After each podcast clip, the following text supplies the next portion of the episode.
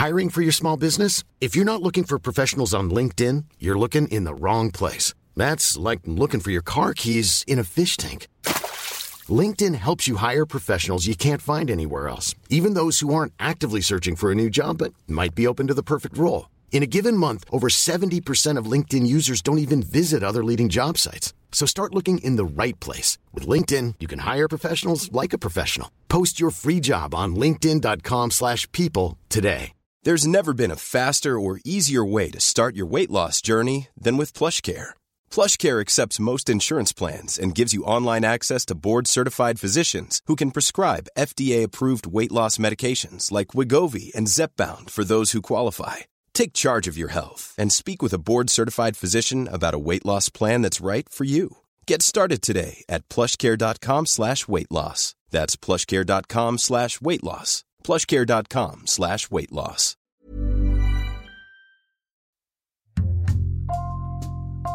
Bonjour, c'est Jules Lavie pour Code Source, le podcast d'actualité du Parisien.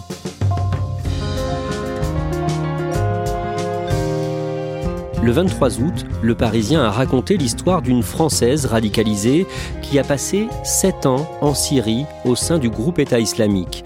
Lolita C avait été interpellée deux semaines plus tôt à son retour en France à l'aéroport de Roissy et prise en charge par des agents du renseignement français.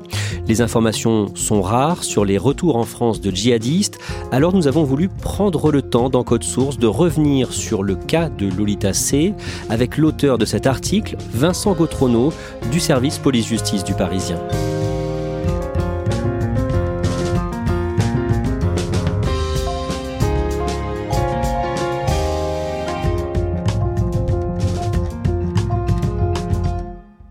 Vincent Gautrono, une fois n'est pas coutume, on commence cet épisode par la fin. Le mardi 10 août, à l'aéroport de Roissy-Charles de Gaulle, une certaine Lolita C est interpellée. Nous donnons euh, uniquement l'initiale de son nom de famille.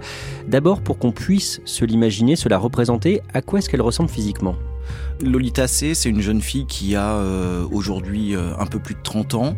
On ne sait pas forcément euh, à quoi elle ressemble aujourd'hui. On a ses photos de, de l'époque, euh, d'avant qu'elle parte en Syrie. Ce qu'on sait, c'est que c'est une jolie femme brune avec des yeux bleus perçants et qui arrive avec ses quatre enfants. Pourquoi et par qui est-ce qu'elle est interpellée précisément Elle est interpellée par des policiers de la Direction générale de la sécurité intérieure, euh, les policiers des renseignements, qui ont été prévenus par la Turquie de son arrivée à l'aéroport de Roissy. Elle est suspectée à ce moment-là d'association de malfaiteurs terroristes, car Lolita C revient de Syrie où elle a passé plus de 7 ans. Lolita C va faire euh, l'objet de plusieurs interrogatoires après son interpellation. Aujourd'hui, dans Code Source, Vincent Gautrono, vous allez nous raconter son itinéraire. Lolita est née en février 1989 à Caen, dans le Calvados. Qu'est-ce que l'on sait de sa famille en quelques mots? Elle a euh, une sœur, euh, une mère, un père, des parents qui n'ont aucun lien avec une quelconque mouvance fondamentaliste ou autre.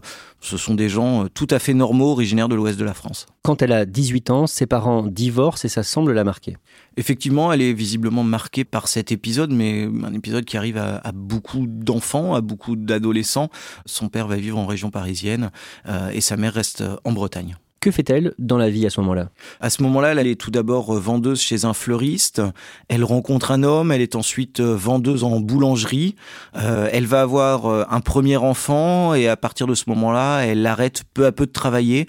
Elle commencera une, formation euh, en alternance, mais elle n'ira pas jusqu'au bout. Cet homme, elle se marie avec lui en 2008 quand elle a 19 ans. Il est musulman et elle-même va se convertir en 2009, l'année suivante. Mais ils n'ont pas du tout en fait la même vision de la religion. Cet homme a expliqué au cours de la procédure qu'il lui avait d'ailleurs pas demandé de se convertir à l'islam. C'est elle qui s'était convertie à l'islam par intérêt pour cette religion. Très rapidement, elle va commencer à porter le voile, euh, un voile qui va masquer de plus en plus son visage. On sent que elle a une vision de l'islam qui est beaucoup plus radicale et rigoriste que celle de son mari. D'ailleurs, elle reproche à son mari de ne pas être euh, assez radical dans sa pratique de la religion. Oui, elle lui reproche notamment de boire de l'alcool, de ne pas s'habiller comme, euh, selon elle, un, un musulman doit s'habiller. Effectivement, avec son mari, ils sont absolument pas sur la même ligne. Euh, lui a expliqué euh, aux enquêteurs que, euh, avec sa femme, c'était compliqué, notamment de participer à certaines fêtes de famille, notamment les fêtes de Noël, parce qu'elle essayait à chaque euh, dîner de famille d'imposer sa vision euh, radicale et rigoriste de l'islam. Et en fait, c'est sur Internet qu'elle se radicalise. Elle s'abreuve euh, presque constamment pendant un temps de vidéos de Omar Homsen, qui est un djihadiste niçois parti en Syrie et qui a fait venir sous la bannière de l'État islamique de nombreux jeunes de la Côte d'Azur. Et elle va aussi faire quelques mauvaises rencontres qui vont la pousser encore plus vers la radicalité. Lolita et son mari euh, auront deux enfants. Ils divorcent en 2013. Elle se voit confier la garde exclusive des enfants. Elle reste vivre euh, à Rennes. Et là, elle organise des réunions dans son appartement avec d'autres femmes musulmanes radicalisées. Elle fréquente beaucoup euh, une mosquée euh, rennaise où elle va rencontrer au moins quatre femmes qui, comme elle, sont très radicalisées. Elle porte à ce moment-là le niqab, refuse de l'enlever à divers rendez-vous, ce qui créera quelques remous, notamment dans sa famille. C'est vraiment l'histoire d'une jeune femme qui, peu à peu, arrive par ses rencontres à trouver des personnes qui ont la même vision rigoriste qu'elle, qui vont l'entraîner dans une dérive euh, encore plus profonde. Quatre d'entre elles partent en Syrie, où le groupe État islamique a créé son propre État, a instauré son califat, et Lolita va décider de les suivre. Elle part le 11 août 2014. Comme beaucoup de Françaises, euh, elle commence par Paris, ensuite elle va en Allemagne, à Düsseldorf, et de là, c'était la porte d'entrée pour pratiquement tous les Français, euh, les vols avec la Syrie euh, ou l'Irak n'étant plus assurés par les compagnies aériennes. Elle va en Turquie, où elle est alors prise en charge par des passeurs de Daesh qui l'emmènent en Syrie. Très peu de temps après son arrivée en Syrie, elle se marie avec un homme. En réalité, Lolita passe à peu près une semaine à Raqqa, dans une maison de femmes où sont hébergées les femmes seules de l'État islamique.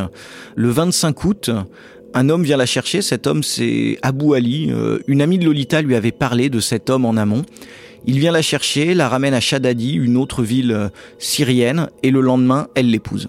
Quand elle est entendue par les enquêteurs de la DGSI, euh, elle explique qu'elle s'est mariée avec cet homme après avoir, ouvrez les guillemets, discuté un peu avec lui. Qui est cet homme euh, Abou Ali? Abou Ali, c'est un surnom, c'est le surnom de guerre de Lagdar Sabouai, un djihadiste strasbourgeois né en 91. C'est un homme qui compte dans la hiérarchie de l'État islamique, il est considéré comme un proche de certains membres du commando du 13 novembre qu'il a rencontré en Syrie.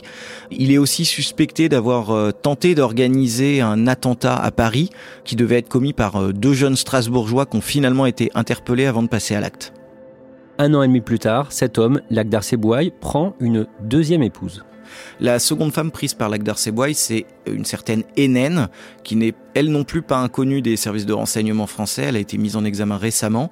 C'est une femme euh, dont la famille est bien connue à Nice. C'est une famille importante euh, du djihad français. Ils sont partis euh, à presque une dizaine faire le djihad en 2014 avec femmes, enfants et, maris. Et Lolita vit ça plutôt mal, au départ en tout cas. Elle ne s'attendait pas à ce que la polygamie soit possible euh, au sein de l'État islamique. Donc, euh, comme dans une relation de couple presque classique, euh, elle éprouve effectivement de la jalousie à l'égard de Hénène. Mais elle va devenir amie finalement avec elle. En réalité, est-ce qu'elles ont vraiment eu le choix? C'est difficile à dire. Euh, en tout cas, il s'avère que euh, tous vont vivre ensemble dans une maison euh, commune, Lagdar Sebouaï, avec ses deux femmes et leurs enfants. Avec Lagdar Sebouaï, Lolita a deux filles. Elle a donc à présent quatre enfants, deux filles nées en 2015 et en 2017. Par ailleurs, elle va évoquer des violences de la part de son mari. Effectivement, elle explique au cours de ses auditions face à la DGSI qu'il est arrivé à son mari de se montrer violent avec elle, avec son fils aîné. Elle parle notamment de coups de bâton, d'une vie qui visiblement ne semble pas très réjouissante. Elle sera même pendant un temps répudiée par son mari avant de revenir vivre avec lui. Ça illustre assez bien la place qui est donnée aux femmes au sein de l'État islamique. Son fils aîné, qui avait 5 ans à son arrivée euh, en Syrie et 12 ans euh, à son retour, est-ce qu'il est scolarisé en Syrie? Est-ce qu'on peut parler de vraie scolarité? C'est difficile à dire. En tout cas, ce qui est certain, c'est qu'il allait à ce qu'elle décrit, elle, comme des écoles où il étudiait le Coran, où il apprenait l'arabe. On sait aussi que son fils a appris à manier des armes, euh, notamment des kalachnikovs, et qu'il aurait fait partie pendant euh, une petite période, en tout cas, des lionceaux du califat, ce centre de formation aux armes que Daesh avait créé pour les enfants. Lolita reconnaît qu'à ce moment-là, elle a embrigadé son fils. Son cerveau a été lavé par une mère euh, totalement radicalisée et embrigadée euh, à ce moment-là. Elle a reconnu aux enquêteurs de la DGSI lui avoir euh, un temps expliqué que le mieux pour lui était de mourir en martyr. Dans sa maison, Lolita est armée. Ils vivent avec Lagdar Seboy et Enen B dans des maisons spoliées, presque normales, si ce n'est quelques petites exceptions, et notamment une Kalachnikov, toujours présente dans la maison, dont elle a appris à se servir. Et aussi, euh, sur une étagère, euh, toujours dans la maison, euh, une ceinture d'explosifs, soi-disant pour se défendre si jamais les Kurdes ou des ennemis de Daesh venaient s'en prendre à eux. Qu'est-ce que l'on sait de son quotidien à ce moment-là en Syrie? Elle le décrit comme presque le quotidien d'une femme au foyer normal, qui fait le ménage, qui s'occupe de ses enfants, des enfants des autres qui vivent sous son toit, qui fait la cuisine, qui de temps en temps euh, fait les courses ou s'offre euh, un petit plaisir avec son compagnon, et notamment un séjour euh, dans un hôtel de luxe de Mossoul. Elle explique aussi être plusieurs fois allée faire du shopping à Raqqa. Elle présente sa vie comme une vie de femme au foyer qui est loin des combats, sans vraiment euh, prendre conscience de ce qui se passe euh, sur le pas de sa porte. Aux agents de la DGSI, pendant l'un de ses interrogatoires, elle raconte avoir vu malgré tout certaines scènes de violence. Sous l'État islamique euh, en Syrie, la, violence n'était évidemment jamais loin, les atrocités non plus. Et elle raconte, pendant un voyage à Raqqa, avoir vu, au cours d'un trajet en voiture, trois hommes kurdes, donc des ennemis de l'État islamique, attachés à un grillage morts. Elle explique aussi qu'au printemps 2017, elle a accueilli dans sa maison une jeune esclave. Effectivement, elle raconte euh, l'arrivée de la petite Aya, une yézidi euh, de 8 ans. Un jour, elle explique que c'est une esclave yézidi qui a été achetée par son compagnon Lagdar Sebouaï. D'autres jours, elle explique que c'est euh, très certainement une esclave yézidi, mais qui leur a été confiée pendant un temps par un homme, mais qu'ils ne sont pas à l'origine de son achat. Elle explique avoir été peinée d'apprendre de quelle manière elle avait été séparée de sa mère. Et elle dit qu'elle euh, ne cautionnait pas ce genre de choses, mais qu'elle avait, selon elle, essayé de s'en occuper comme si elle était une de ses enfants, de la nourrir, de la vêtir. La vérité, c'est que cette petite fille, c'était une esclave et que un mois et demi plus tard, euh, on ne sait pas vraiment dans quelles conditions, un homme est venu la récupérer et on ne sait pas ce qu'elle est devenue. Depuis 2016, l'État islamique est affaibli militairement et perd progressivement du terrain en Syrie. Et à partir d'octobre 2017, Lolita, son mari et les quatre enfants déménagent très souvent, ils changent de ville régulièrement. La Française donne quelques nouvelles à sa famille sur WhatsApp. Et en 2017, par exemple, ce qu'elle dit à ses proches montre à quel point elle est encore radicalisée ses proches n'acceptent pas sa démarche, mais ça reste leur fille ou leur sœur et ils ont envie d'avoir des nouvelles d'elle. En 2017, sa sœur tente de la convaincre de revenir en France en lui disant que oui, elle sera judiciarisée, oui, elle sera jugée, mais au moins elle sera en sécurité. Et sa réponse est assez glaçante. Elle lui explique qu'elle ne veut pas vivre dans un pays de couffards, hein, de mécréants. Elle dit même à sa sœur euh, un jour, euh, quand tu vas faire tes courses en France, tu finances les bombes qui nous tombent dessus en Syrie.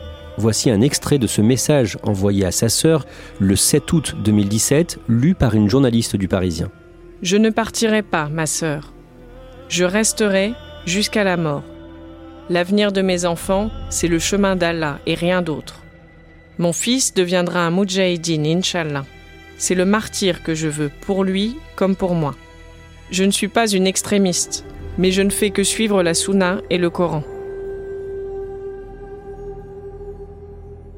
Avec son mari, ils finissent par arriver euh, fin 2018 ou début 2019 dans la ville de Baghouz, le dernier bastion de l'État islamique. C'est une ville euh, qui avait été prise par Daesh, euh, qui est tombée depuis. C'est assez symbolique qu'elle aille jusqu'à Baghouz avec son mari pour les enquêteurs de la DGSI. Ça signifie qu'encore à ce moment-là, elle adhère aux théories de l'État islamique. Aller jusqu'au bout de l'État islamique, en tout cas du califat, prouve que à ce moment-là, Lolita n'a pas la volonté de rentrer en France et qu'elle ira jusqu'au bout. Et elle affirme aux enquêteurs de la DGSI qu'en février 2019, elle a finalement choisi de quitter l'État islamique. La situation à Baghouz devenait euh, vraiment très compliquée pour euh, les derniers euh, membres de l'État islamique. Ils étaient bombardés en permanence. le fils de Lolita C a d'ailleurs raconté ces bombardements, la fuite de Baghouz en pleine nuit. Ils sont retournés à Raqqa où ils vivaient alors cachés car euh, Raqqa n'était plus aux mains de l'État islamique jusqu'à leur arrestation par les forces kurdes. Arrestation le 31 mars 2019 et après ça, Lolita et ses quatre enfants rejoignent un camp de détention tenu par les Kurdes. Lolita et ses enfants, ainsi que Enen, euh, sont transférés au camp d'Aïnissa, où elle retrouve de, nombreuses Françaises hein, bien connues de la littérature djihadiste. Euh, on pense à Amandine Lecause, à Touba Gondal, euh, qui était surnommée la marieuse de Daesh, à de nombreuses autres Françaises qui ont été parfois depuis rapatriées en France et mises en examen. Elles vivent sous des tentes. Euh, les images d'Aïnissa ont, beaucoup tourné euh, à ce moment-là. Les conditions, effectivement, pour les djihadistes françaises sont, très difficiles sur place. Lolita et Enen, son amie, la seconde femme de, son mari, vont pouvoir s'échapper de ce camp en octobre 2019. À partir de ce moment-là, les forces kurdes sont littéralement abandonnées par la communauté internationale et laissées face aux forces turques qui vont peu à peu reprendre la main sur cette partie du Kurdistan. Face à l'avancée des, forces turques et ne pouvant pas se défendre, craignant les bombes, les forces kurdes vont finalement décider d'ouvrir les portes du camp et les djihadistes françaises vont donc s'échapper dans le camp de Enissa, qui est à, 80 km de la frontière, à 80 km de Kobané, eh bien, d'après les autorités kurdes, il y aurait eu des bombardements à proximité. Il y en a même qui affirment que des bombardements ont visé ce camp d'Enissa, si bien qu'il y aurait 785 personnes qui se sont libérées, qui ont fui de ce camp, précisément parce que les Kurdes qui surveillaient ce camp, eh bien, sont montés au front, sont allés au combat. À cette époque-là, ils sont plus d'une dizaine de Françaises à repartir, à retourner dans la nature en réalité. Lolita, elle, de son côté, retourne à Raqqa. Elle explique que pour la première fois, à la sortie du camp euh, d'Aïnissa, elle est obligée de mettre des vêtements de couleur, elle qui s'habillait systématiquement en noir, pour échapper aux forces kurdes et aux forces turques qui peuvent les rechercher. Plusieurs Françaises, euh, comme elle, vont être prises en charge par des passeurs de Daesh, euh, une petite poche de résistance, et conduites à Raqqa où elles vont vivre cachées pendant plusieurs semaines. Ensuite, elle reçoit 300 euros envoyés par son père et elle décide de quitter Raqqa avec ses quatre enfants et elle va s'installer à la frontière turque où s'installent à ce moment-là beaucoup de djihadistes françaises qui espèrent éventuellement pouvoir passer en Turquie. Et là, elle se marie une nouvelle fois. En réalité, elle a peur à ce moment-là d'être interpellée par les Turcs et renvoyée en France sans ses enfants. Et donc, elle épouse un, voisin. Euh, c'est vraiment un mariage histoire de brouiller les pistes et de faire croire que elle vit là depuis toujours, que tout est normal. Euh, c'est un mariage qui ne durera pas longtemps. Euh, et en mai 2020, elle divorce car cela se passe pas bien avec cet homme. Sur cette période, elle décrit une vie finalement impossible pour elle, c'est une vie qui est, très compliquée. Elle se retrouve dans un pays qui n'est pas le sien, euh, la Syrie, mais à la frontière turque, mais sans les infrastructures et, l'État euh, qu'avait mis en place euh, Daesh. Elle ne parle pas la langue. Et finalement, elle décide, bon là les versions divergent toujours, elle dit qu'elle se rend aux autorités turques, les autorités turques disent qu'ils l'ont arrêtée. On n'a pas vraiment les conditions exactes de sa reddition ou de son arrestation en tout cas, elle est euh, détenue par euh, les Turcs à partir euh, du printemps 2020 dans un camp proche de Jarabulus en Syrie, à la frontière, et elle reste entre les mains de la Turquie jusqu'à son extradition vers la France. Vincent Gautrono, on en revient donc au début de cet épisode de Code Source, son interpellation à Roissy cet été, le 10 août, pendant ses nombreux interrogatoires devant le renseignement intérieur français. Est-ce qu'elle est jugée crédible? Est-ce qu'elle semble dire la vérité? C'est évidemment difficile à dire. Euh, en tout cas, le parcours qu'elle raconte coïncide avec les renseignements qu'avait sur elle la DGSI. Ça, c'est une certitude. Elle ne nie pas avoir épousé l'Agdar Sabouaï. Les renseignements le savaient. Après, comme toujours dans pareil cas, on peut penser qu'elle tente de minimiser les faits. Euh, c'est visiblement l'avis de la justice qui l'a mise en examen, qui l'a incarcérée et qui estime que euh, elle ne dit pas toute la vérité. Vincent Gautrono, après l'interpellation de Lolita C, vous avez pu parler avec son père. Comment est-ce qu'il réagit? On l'a eu depuis. Il était à la fois euh, inquiet et rassuré. Euh, inquiet car évidemment euh, pour Lolita C, c'est le début d'un parcours judiciaire qui va être long. Elle va être emprisonnée, elle va être jugée, condamnée à plusieurs années de prison, c'est une évidence. Mais malgré tout, pour son père, il y a la satisfaction de savoir que désormais elle est en sécurité, de savoir que ses quatre petits-enfants, dont deux qu'il n'a jamais vus, sont eux aussi en sécurité. Son retour est intervenu quelques jours avant le début du procès du 13 novembre 2015 à Paris. On imagine que la justice va se montrer forcément très ferme avec elle, comme avec euh, les autres personnes qui reviennent de Syrie Évidemment, la justice est très sévère avec ces hommes ou ces femmes qui sont restés, entre guillemets, jusqu'au bout avec l'État islamique. La peine qui sera prononcée contre Lolita, qui est actuellement mise en examen pour association de malfaiteurs terroristes, elle sera évidemment lourde. Que deviennent ces quatre enfants? Ces quatre enfants, comme tous les enfants de revenants, c'est comme ça qu'on appelle ces, djihadistes français qui reviennent sur le territoire, que ce soit par leurs propres moyens, renvoyés par la Turquie.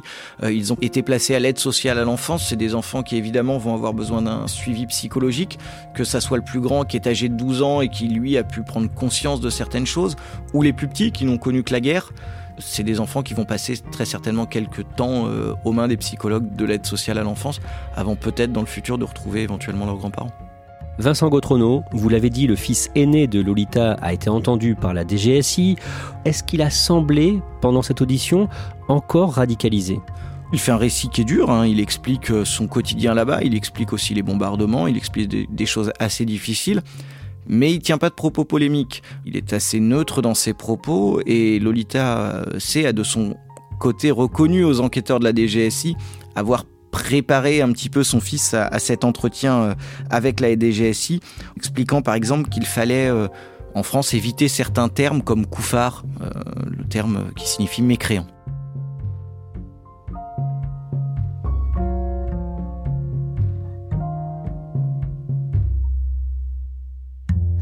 Merci à Vincent Gautrono et merci à Jérémy Famelet pour son aide. Code Source est le podcast quotidien du Parisien, disponible sur leparisien.fr et toutes les plateformes audio. N'oubliez pas de vous abonner sur n'importe quelle application de podcast pour être sûr de ne rater aucun épisode. Cet épisode de Code Source a été produit par Sarah Amni, Timothée Croisant et Thibault Lambert. Réalisation Julien Moncouquiol. Si vous aimez Code Source, dites-le nous en laissant des petites étoiles ou un commentaire sur votre application préférée. Et puis vous pouvez aussi nous écrire code source at leparisien.fr.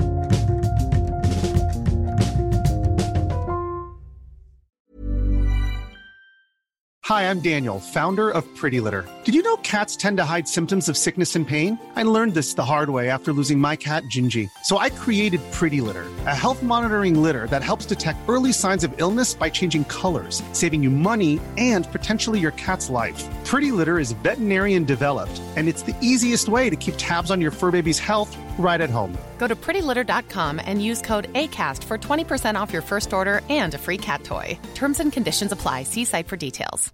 When you drive a vehicle so reliable it's backed by a 10 year, 100,000 mile limited warranty, you stop thinking about what you can't do and start doing what you never thought possible. Visit your local Kia dealer today to see what you're capable of in a vehicle that inspires confidence around every corner. Kia, movement that inspires. Call 800 333 4KIA for details. Always drive safely. Limited inventory available. Warranties include 10 year 100,000 mile powertrain and 5 year 60,000 mile basic. Warranties are limited. See retailer for details.